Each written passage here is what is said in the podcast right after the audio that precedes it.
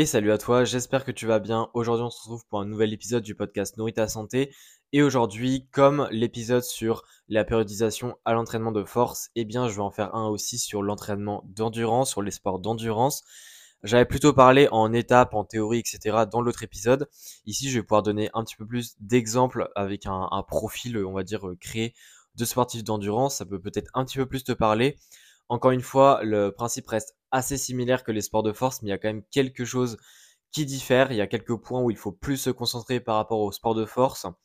Mais voilà. Donc globalement, périodisation, je vais pas redire ce que c'est. Je l'ai déjà dit dans euh, l'épisode pour les sports de force, mais pour rappeler rapidement, si tu as vraiment pas écouté les sports de force et que ça t'intéresse pas, la périodisation, c'est quand on cherche à adapter son alimentation selon les phases d'entraînement, selon les phases d'entraînement dans l'année en fait d'un sportif, puisque un sportif, si est de haut niveau, c'est forcément, euh, forcément il y a de la périodisation, mais même de niveau amateur, c'est intéressant d'en mettre selon le sport. C'est tout simplement différentes phases, qui est par exemple une phase où il y a plutôt du renforcement musculaire et renforcement tendineux pour ce qui est des sportifs d'endurance. Et par exemple, il y a d'autres phases où c'est plutôt euh, développement de la VMA, il y a d'autres phases où c'est plutôt développement de l'endurance fondamentale, il y a d'autres phases où c'est justement zone de compétition. Voilà, il y a plusieurs zones pour ce qui est du sport d'endurance et au niveau du sport d'endurance, on peut même considérer qu'il y a plus de, de périodes différentes que chez les sports de force, puisque ici on parle pas mal de VMA, on parle pas mal hum, d'endurance en tant que tel. On parle aussi pas mal de tout ce qui est euh, renforcement musculaire plutôt au niveau tendineux ici, mais pas que. Et on parle évidemment des phases de compétition. Donc, dans l'épisode sur les sports de force, on avait parlé de trois euh, phases principalement. Ici, on peut, je pense, parler de quatre phases. Même si, encore une fois, selon euh, l'entraîneur, selon euh, le sport, etc., eh bien, les phases ne seront pas les mêmes. C'est-à-dire que dans certains sports d'endurance, eh bien, la notion de VMA n'est pas forcément pertinente, ou du moins est moins pertinente selon les compétitions souhaitées. Mais là, je parle vraiment de manière globale pour que tu puisses un petit peu avoir euh, une idée en tête, un schéma en tête et que tu puisses mieux visualiser ce que je veux dire. Au niveau de ces quatre phases-là, eh bien évidemment, euh, d'une phase à l'autre, eh l'alimentation va devoir être ajustée plus ou moins selon euh, les différences qu'il y a entre ces phases, selon ce qu'on recherche et selon du coup ce qu'on cherche à obtenir avec l'alimentation pour justement subvenir aux besoins de l'entraînement et pour justement en tirer un maximum de bénéfices. Par exemple, en zone de compétition, eh on cherche surtout à avoir de l'énergie durant le jour de compétition. On ne cherche pas à développer nos qualités physiques qui ont déjà été développées au préalable à l'entraînement.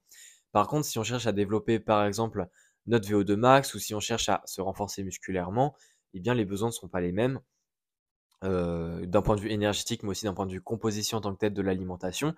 Et c'est justement ça qui euh, va ajouter des différences. Donc, au niveau de l'adaptation, il y a plusieurs points à faire attention. Et je vais les lister dans le même ordre que pour les sports de force. C'est-à-dire que premier point, c'est déjà l'apport calorique de l'alimentation. Est-ce que, selon les phases d'entraînement, tu as nécessité à apporter euh, un apport calorique qui est stable, c'est-à-dire à apporter autant d'énergie à peu près avec ton alimentation que ce que tu en dépenses. Ou est-ce que, par exemple, il faut que tu en consommes un peu plus pour, on va dire, prendre un peu de, de, muscles, euh, selon le sport, ou du moins pour justement venir euh, aussi réparer des, tendons, venir réparer une blessure en quelque sorte, puisque évidemment ça j'en ai pas parlé dans les sports de force, mais il y a aussi des phases où bah, ce sont des phases de récupération puisque le sportif a été blessé.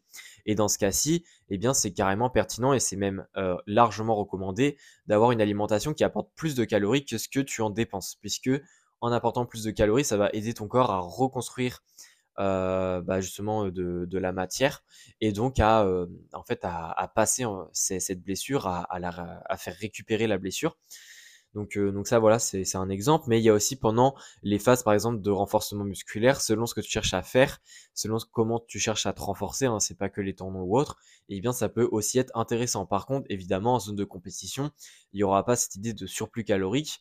Et par exemple en zone d'endurance et bien si c'est des entraînements qui te font consommer énormément d'énergie et que tu veux en profiter pour, on va dire, un petit peu plus de perte de poids pour euh, optimiser ton poids de forme, par, enfin pas ton poids de forme, mais optimiser ton poids pour la compétition qui approche, et eh bien peut-être que ici, justement, on sera plutôt en déficit calorique. Voilà, ça, ça dépend vraiment de qu'est-ce que tu recherches à l'entraînement, puisque évidemment, la nutrition, c'est elle qui suit l'entraînement. C'est-à-dire que c'est pas adapter la nutrition pour après adapter l'entraînement, c'est vraiment adapter l'entraînement.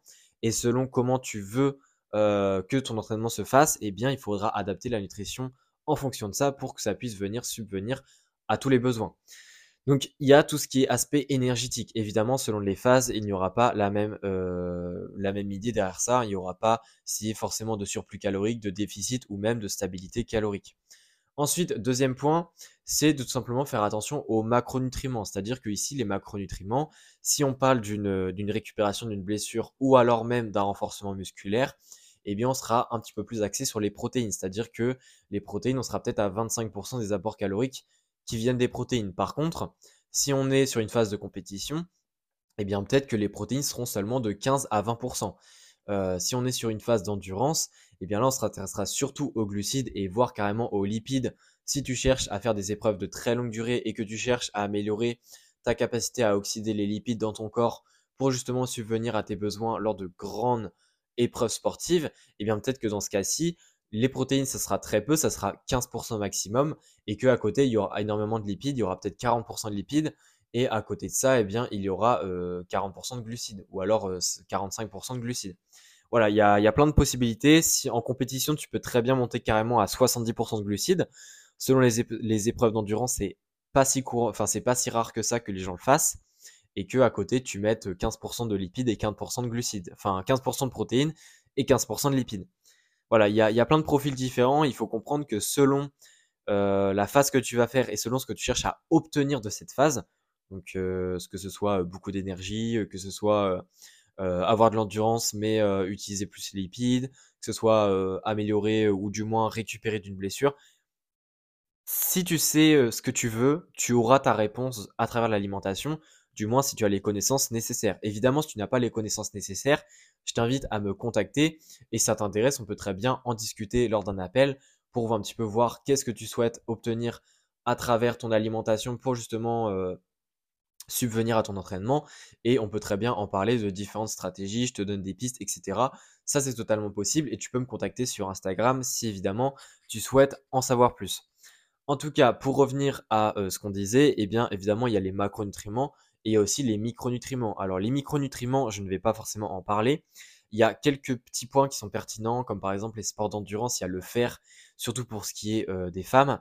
C'est d'autant plus pertinent d'en parler, mais ici je ne vais pas en parler puisque là on parle vraiment de, choses qui sont très très pointilleux et ce sont des choses en fait que tu ne vas pas devoir t'embêter avec puisque l'idée c'est vraiment d'agir correctement sur la globalité plutôt que de vouloir tout faire bien et de ne rien faire comme il faut. Euh, et surtout que les micronutriments, c'est quelque chose qui est tellement précis que ce n'est pas, on va dire, nécessaire pour la plupart des gens, ou du moins ça n'en vaut pas la peine. Donc, euh, donc voilà, c'est pour ça que je ne vais pas en parler ici. Mais le dernier point, c'est évidemment la structure de l'alimentation. C'est-à-dire que selon les phases d'entraînement, euh, eh bien, si tu prépares une compétition, il faut évidemment que tu prépares un peu ta stratégie alimentaire. Il faut que tu testes ta stratégie alimentaire, comme par exemple tes collations lors de l'entraînement, etc il faut que tu testes ça pendant tes, temps d'entraînement au final. Et ça, c'est quelque chose qui se fait au préalable dans une phase, par exemple, de, préparation à la compétition. Et bien évidemment, là, ça demande des adaptations de l'alimentation. Si par exemple, tu veux récupérer d'une blessure, et bien ici aussi, et bien ça demande des adaptations de l'alimentation, puisque peut-être que tu feras un petit peu plus de repas pour subvenir à tes besoins qui sont du coup plus élevés pour justement venir récupérer d'une meilleure manière. Voilà, il faut évidemment adapter la structure de l'alimentation par rapport au changement de macronutriments et au changement d'énergie que tu as donné, et également au, contexte en lui-même. C'est-à-dire que si tu es en compétition, eh bien, tu vas peut-être manger plus de collations pour justement te préparer à, cette compétition, à cette stratégie qui sera adaptée pour la compétition. Et ça, c'est totalement normal. Donc, voilà un petit peu globalement pour euh, cet épisode. Encore une fois, je t'ai donné les pistes c'est beaucoup plus précis et c'est surtout du cas par cas. Donc, euh, si tu souhaites vraiment aller plus loin dans ton cas et être aidé, n'hésite pas à me contacter. Encore une fois, c'est quelque chose qui, où on doit en discuter, où on doit discuter vraiment de ce que toi tu recherches. Il n'y a pas de réponse globale, même s'il y a quand même quelques pistes qui conviennent à beaucoup de gens et c'est ce que je t'ai partagé ici. Donc voilà, en tout cas, si euh, tu veux aller plus loin, n'hésite pas à me contacter. Et sinon, on se dit à la prochaine pour un nouvel épisode. Allez, ciao